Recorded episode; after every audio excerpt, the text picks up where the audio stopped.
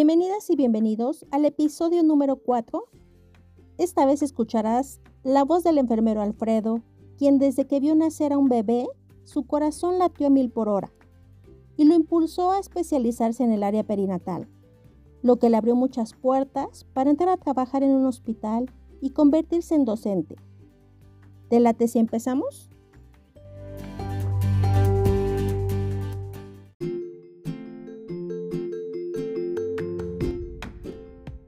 Bienvenido, Alfredo, muchas gracias. Muchas gracias por la invitación. ¿Por qué te latió a, ti estudiar la carrera de enfermería? Pues bueno, yo desde la infancia eh, tuve un problema de asma y eso me llevó a tener contacto con enfermeras de manera constante por algunas vacunas que me ponían y bueno, yo veía su trabajo que realizaban, pero principalmente porque dos primos trabajan en ese ámbito, son enfermeros y pues bueno, pues ver en ellos su nivel académico, económico, cultural, pues me llevó a tomar esa decisión. Muy interesante. Entonces veías en tu familia cómo trabajaban tus primos, quizás los veías cómo estaban uniformados. Sí, un poco, tanto, no tanto el uniforme, sino más bien eh, lo que hablaban, ¿no? Sobre los términos que manejaban, sobre la salud, sobre esos temas que pues, me parecían interesantes, ¿no? Y pues como digo, el nivel académico me refiero a estos términos que manejaban ellos, ¿no? Cómo, cómo sabían qué tratamientos llevar o ese tipo de aspectos que a mí me llamaban la atención. Gracias, Alfredo, por compartir este interesante inicio de cómo viste a tus primos y cómo te llamó la atención para estudiar enfermería. ¿En algún momento tu corazón latió a mil por hora durante las prácticas clínicas como estudiante? Sí, yo creo que hay muchas experiencias ¿no? en esa situación.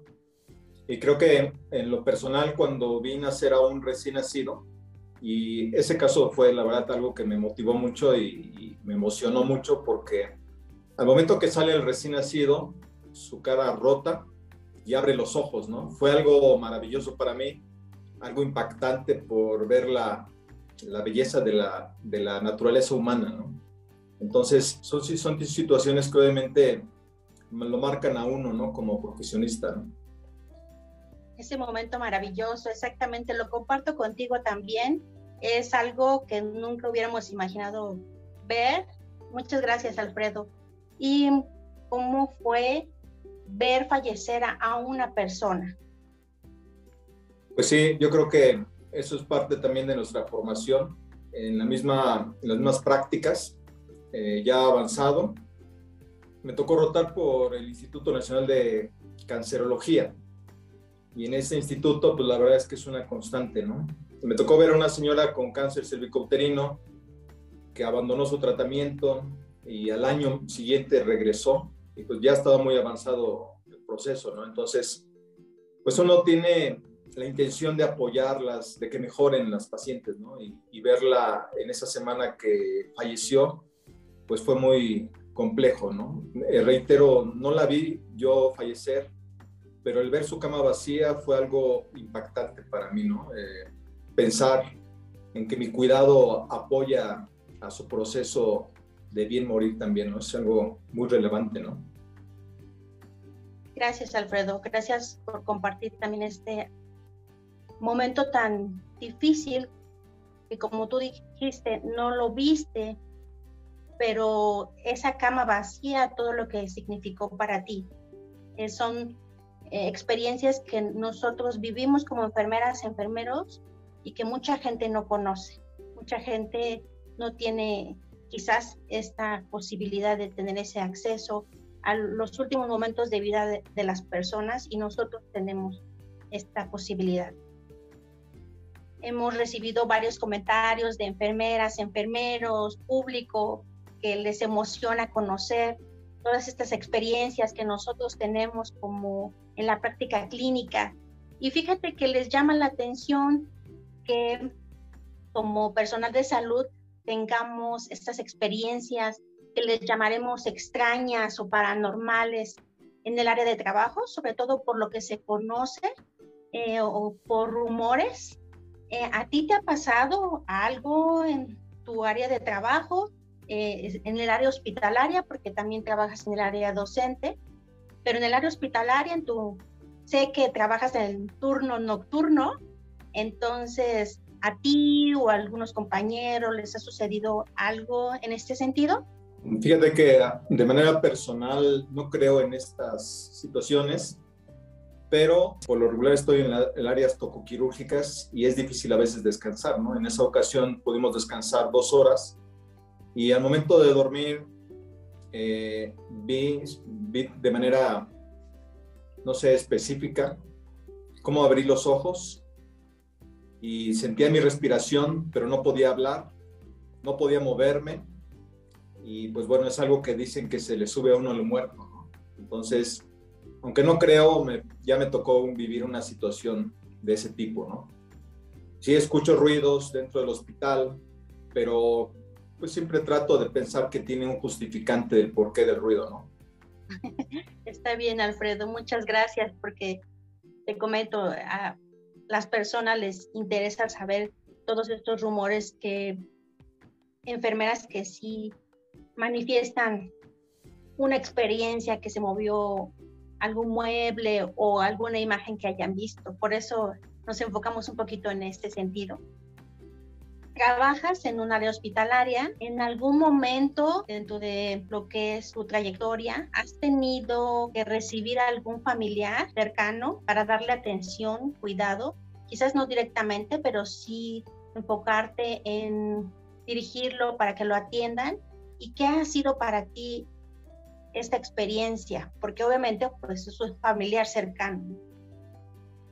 En, ese, en esa pregunta tengo un contraste ahí, ¿no? Porque pues eh, mi abuelita materna ingresó al Instituto Nacional de Cancerología y pues verla con un apoyo ventilatorio fue algo eh, muy complejo para mí. Recibir poca información de su evolución, e incluso que, que perdiera la vida ahí, pues fue algo que en lo personal me llenó de mucha, no sé, impotencia, frustración, porque pues, uno entiende los procesos de, de, la vida y la muerte, ¿no? Pero tal vez uno pues trata de que su familiar esté bien, ¿no? Y en contraste, eh, yo tuve el honor de recibir a mi hijo cuando nació. Tuve la oportunidad de que cuando naciera el jefe de Gineco, el doctor Montes de Oca, pues nos diera esa oportunidad de, de que yo entrara a la cirugía y que fuera yo quien lo recibiera, ¿no? Entonces son esos dos contrastes de, ver la pérdida de un familiar y de ver la vida en el momento en que mi hijo llegó al mundo, ¿no? Sí, qué contrastante, pero tan significativo, obviamente, para ti que eres enfermero, que formas parte del equipo de salud, y mm, tener eh, esto de perder a un familiar, porque obviamente estaba cuidado de otras personas que no podías quizás tú intervenir directamente, pero por el otro lado, sí, eh, cuando nació tu hijo, como mencionas, pudiste hacerlo, ¿no? Y dentro de todo esto, ¿cuál ha sido tu etapa más difícil como enfermero? ahí no hay falla. Creo que la etapa más complicada es la inserción al ámbito laboral, ¿no? Creo que es donde uno empieza a tocar puertas, eh, buscar opciones y obviamente recibir respuestas negativas es algo que va mermando la, autoestima, ¿no? Yo hice mi examen para entrar al IMSS y por medio de un examen psicométrico me dijeron que no era apto para ser enfermero, ¿no? Yo decía, bueno, ¿cómo es posible que a través de un examen psicométrico digan algo que yo ya estoy documentando, ¿sí? Porque ya me titulé y yo no puedo pensar en esta situación, ¿no? Que a través de un examen psicométrico, ¿no? Si fuera de conocimientos, diría uno, está bien, disculpe, ¿no? Tal vez no, no tengo los conocimientos para entrar a su institución. Pero bueno, la verdad, yo creo que esa es la etapa más complicada y, y de ahí en fuera, pues bueno, ha sido un excelente desarrollo personal y profesional esa evaluación que te hicieron a ti te frenó, es decir, intervino para que dejaras de buscar trabajo o al contrario, te motivó. ¿Qué hiciste, Alfredo? Por favor, compártenos. Sí, bueno, yo creo que ese resultado que me comentaron me frenó totalmente, ¿no? Incluso ya no tenía la, he pensado trabajar en hospital, ¿no? Entonces, eh, sí me, me impactó esa situación, ¿no? Creo que fue algo que no esperaba. Y pues sí, yo dije, ya no voy a trabajar en hospital, ¿no? Pero la vida da muchas vueltas y después entré a un hospital a trabajar. Muchas gracias, Alfredo, por compartir esta experiencia, porque eh, este podcast, este, todas estas experiencias están dirigido a muchas personas que les gustaría estudiar enfermería o que están en el proceso también de buscar trabajo ya como enfermera y enfermero y que se sientan acompañados, que encuentren también empatía en nuestra experiencia, que no ha sido fácil, pero obviamente se puede seguir adelante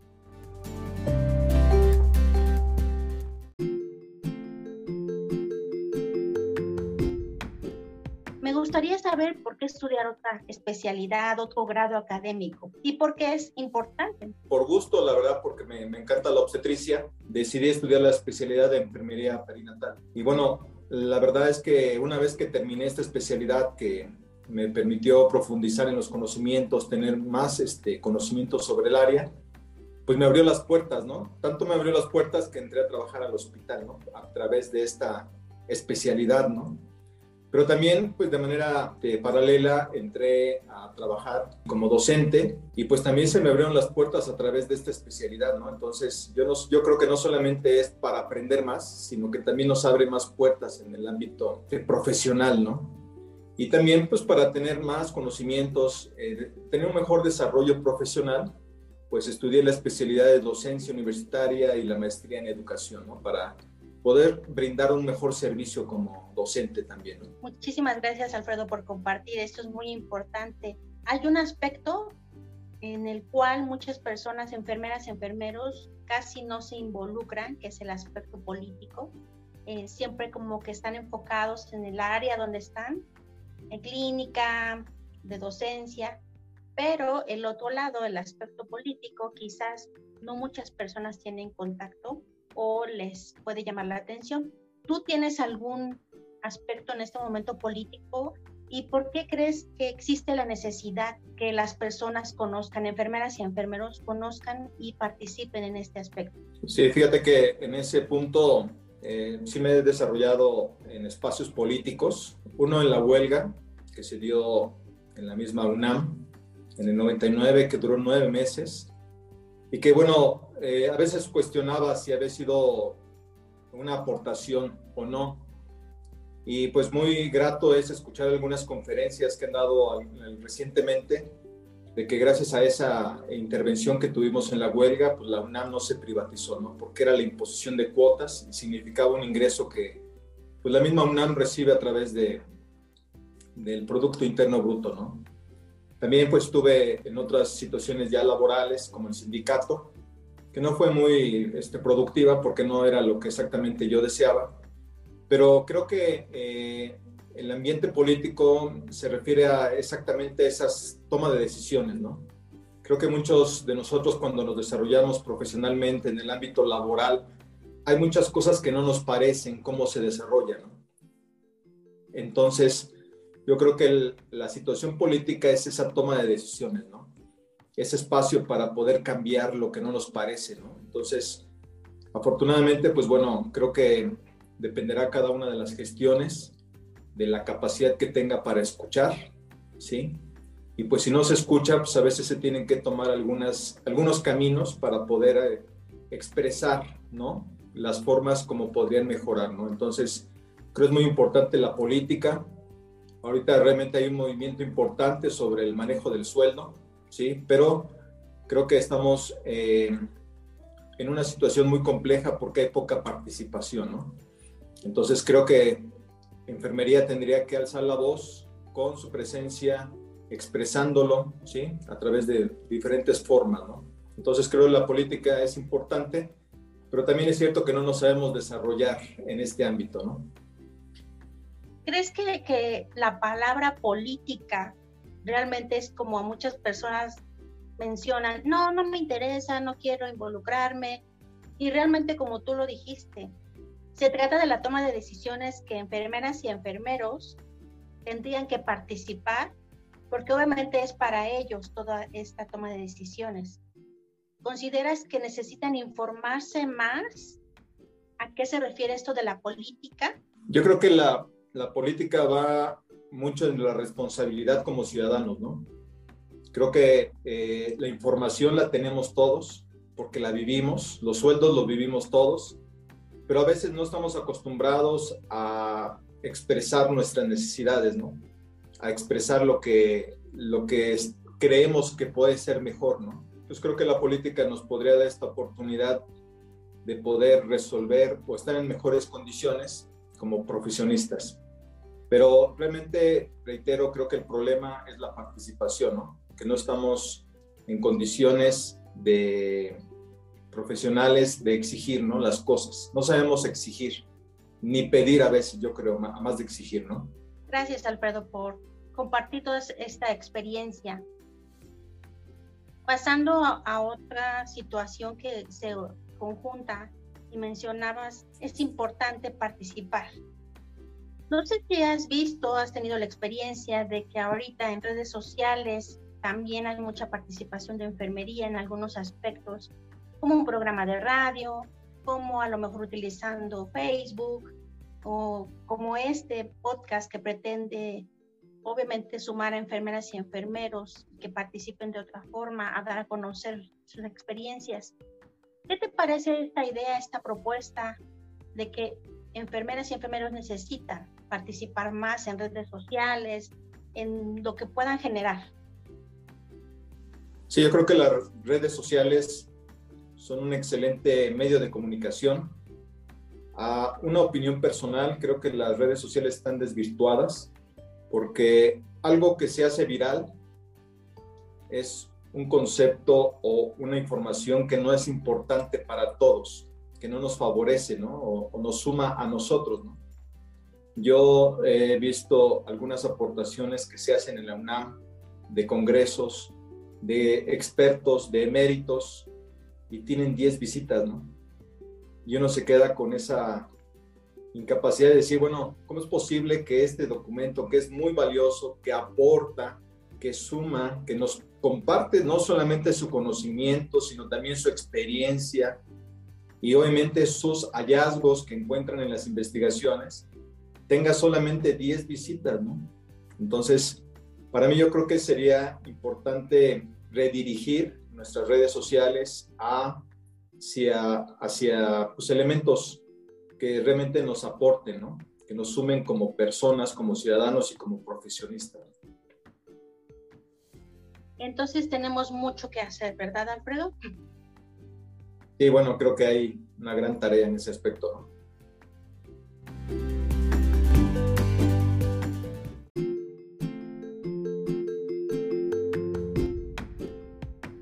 Trabajas también en el área docente.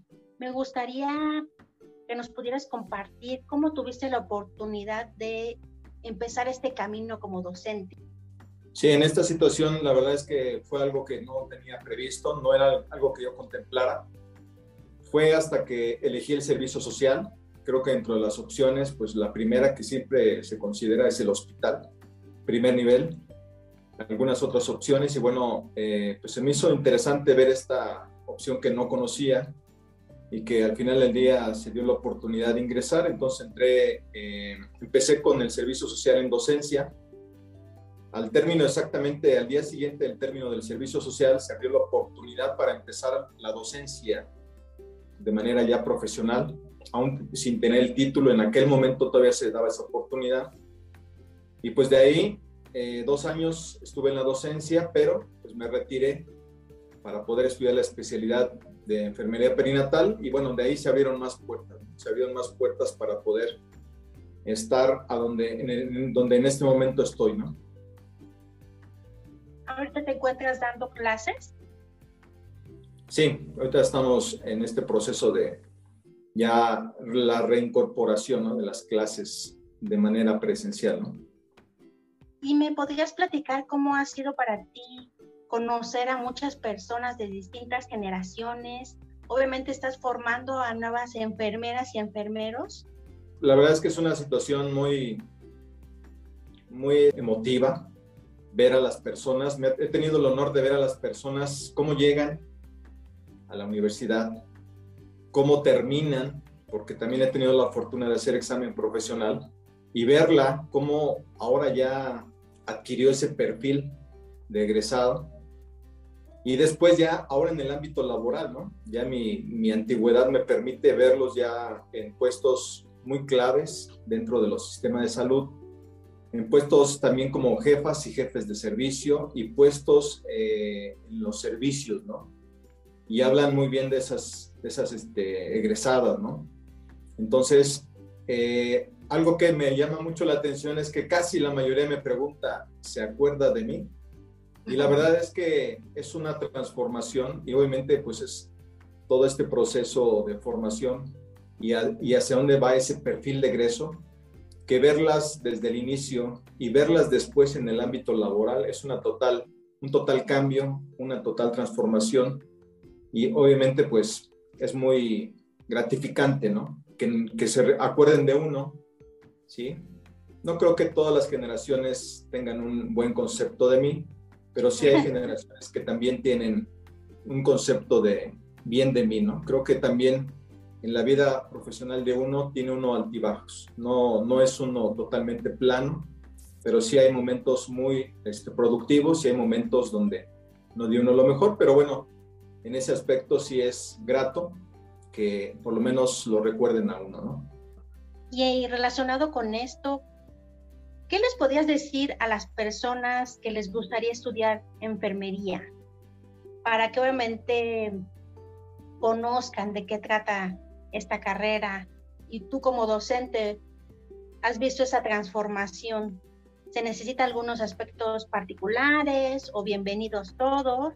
¿Qué les podrías decir a estas personas? Pues bueno, yo creo que es una profesión muy noble que tiene una cualidad muy importante que es el, la atención del ser humano, ¿no?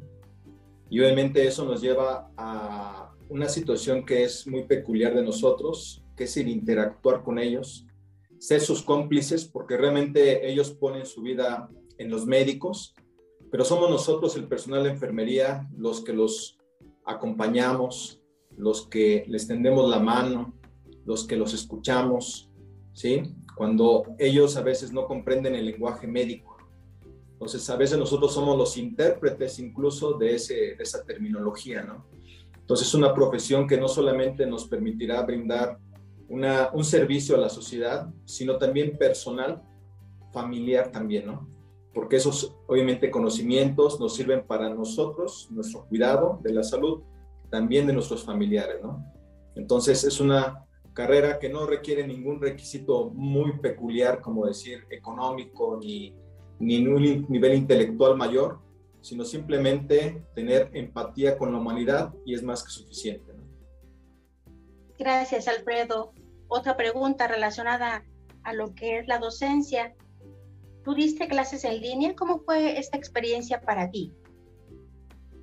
Bueno, fue un proceso muy abrupto, porque bueno, fue de la noche a la mañana que nos, dije, nos dieron la indicación de que ya no había la presencialidad. Me refiero a abrupto porque estábamos en prácticas clínicas en un hospital. Entonces, a pesar de que está la virtualidad, el poder nosotros dar una formación práctica es muy difícil de manera virtual. ¿no? Sí, en el aspecto teórico creo que es mucho más sencillo. La maestría me dio elementos para poder transitar fácilmente sobre la virtualidad. Los cursos que dan en la misma universidad también nos favorecen en este proceso, pero eh, sí es un gran reto la virtualidad en cuanto a los conocimientos prácticos, porque ahí se forman habilidades que difícilmente se adquieren a través de la virtualidad, ¿no? Entonces, eh, a manera personal, en lo teórico me fue, eh, me fue bien porque ya tenía eh, algunas bases importantes, pero sí, hasta la fecha, para mi opinión, sigue siendo un gran reto la virtualidad de cómo desarrollar en los alumnos habilidades prácticas. Qué interesante, Alfredo. Muchas gracias por compartir esto y que obviamente hay que enfocarnos en esto de la práctica, qué tanto sí necesita muchas personas de ciertas carreras realmente lo presencial. Y, es obviamente esencial porque durante su formación es lo que ayuda, como mencionas, a formarse, a crear habilidades y todo, a obtener esta práctica. En tu caso, ¿tuviste contacto con pacientes en el área hospitalaria que tuvieran COVID? En este momento profesional estoy en la supervisión de enfermería y no me tocó la atención directa del paciente. Me tocó la conversión del hospital del nocturno y de recibir a las personas que estaban mandando para incorporarse al ámbito laboral y como experiencia. Eh, llegó una enfermera y después de que les dimos la bienvenida, se retiró y dijo, yo no me puedo quedar, me da mucho miedo. Y creo que de 50 personas que se mandaron al hospital, solamente se quedaron 15. Entonces, eh, vivimos nosotros ese proceso más bien gerencial que la atención directa, ¿no? También este, recibimos personal extranjero de Cuba, que desgraciadamente no cubría con las expectativas de lo que requería la demanda. Tenían mucho de, mucha deficiencia de conocimientos en cuanto a la atención del paciente, eh, podríamos decir en estado crítico, porque eran las condiciones en las cuales estaban pero esa fue la función en la cual yo desarrollé como enfermero en este momento. Gracias, Alfredo, por compartir. ¿Algún mensaje que quisieras dar o comentar en general? Yo creo que nada es casualidad y el que ya yo sea enfermero, pues obviamente es porque es parte de mi esencia, ¿sí? Como persona, como ser humano, el poder aportarle algo a las demás personas y qué mejor que aportarles salud. Gracias, Alfredo. No, al contrario, muchas gracias. Saludos.